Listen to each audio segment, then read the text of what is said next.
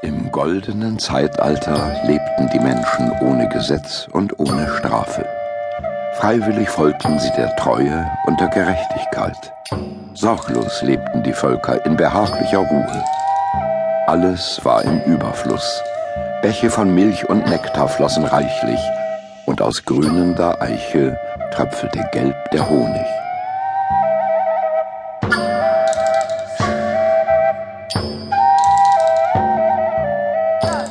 Im silbernen Zeitalter lenkte Jupiter die Welt. Er teilte der Urwelt ewigen Frühling und schuf die Jahreszeiten. Vor den glühenden Winden des Sommers und dem klirrenden Eis des Winters suchten die Menschen Schutz. Sie bauten sich Häuser.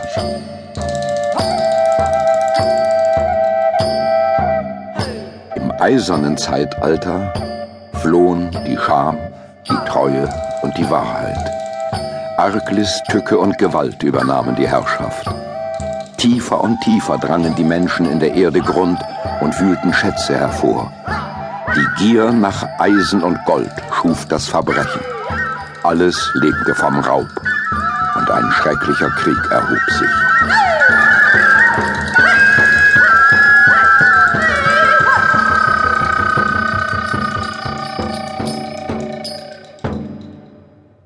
Ein mächtiges Gebirge stößt von Norden über 1500 Kilometer ins Mittelmeer hinein.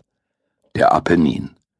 Schon früh werden auf der italienischen Halbinsel Kupfer und Eisen, Zinn, Blei und Silber abgebaut. Begehrte Schätze, wie der römische Dichter Ovid in der Schöpfungsgeschichte seiner Metamorphosen überliefert. Der Handel mit Bodenschätzen lässt in der Eisenzeit die erste Großmacht Mittelitaliens aufsteigen – die Etrusker. Ihre Seeflotten beherrschen das Tyrrhenische Meer. Ihr Städtebund treibt regen Handel gen Osten mit den Griechen und den Phöniziern. Wo die Etrusker herkommen? Niemand weiß es. Ihre Sprache ist mit denen der umliegenden Völker nicht verwandt. Ihre religiösen Riten könnten allerdings den Kulturen des alten Orients entsprungen sein. Ein Bauer pflügt sein Feld tiefer als üblich. Plötzlich springt aus der Furche ein göttliches Wesen mit dem Gesicht eines Kindes und der Klugheit eines Weisen.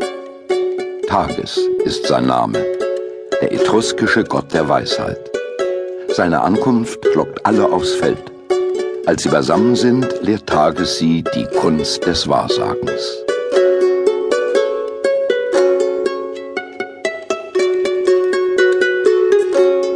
Lest die Blitze, die der Himmel schickt. Ihr werdet erfahren, welches Schicksal die Götter euch und eurem Volk vorherbestimmt haben. Lest die Eingeweide eurer Opfertiere. In ihnen liegen die Ordnung der Götter und der Ursprung des Kosmos verborgen. Ehrt eure Toten, denn die Götter verheißen ein reiches Leben im Jenseits.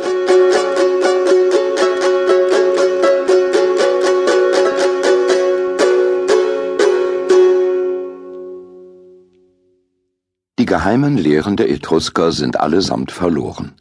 Nur ihre reich verzierten Totenstädte zeugen von der ersten Hochkultur Italiens.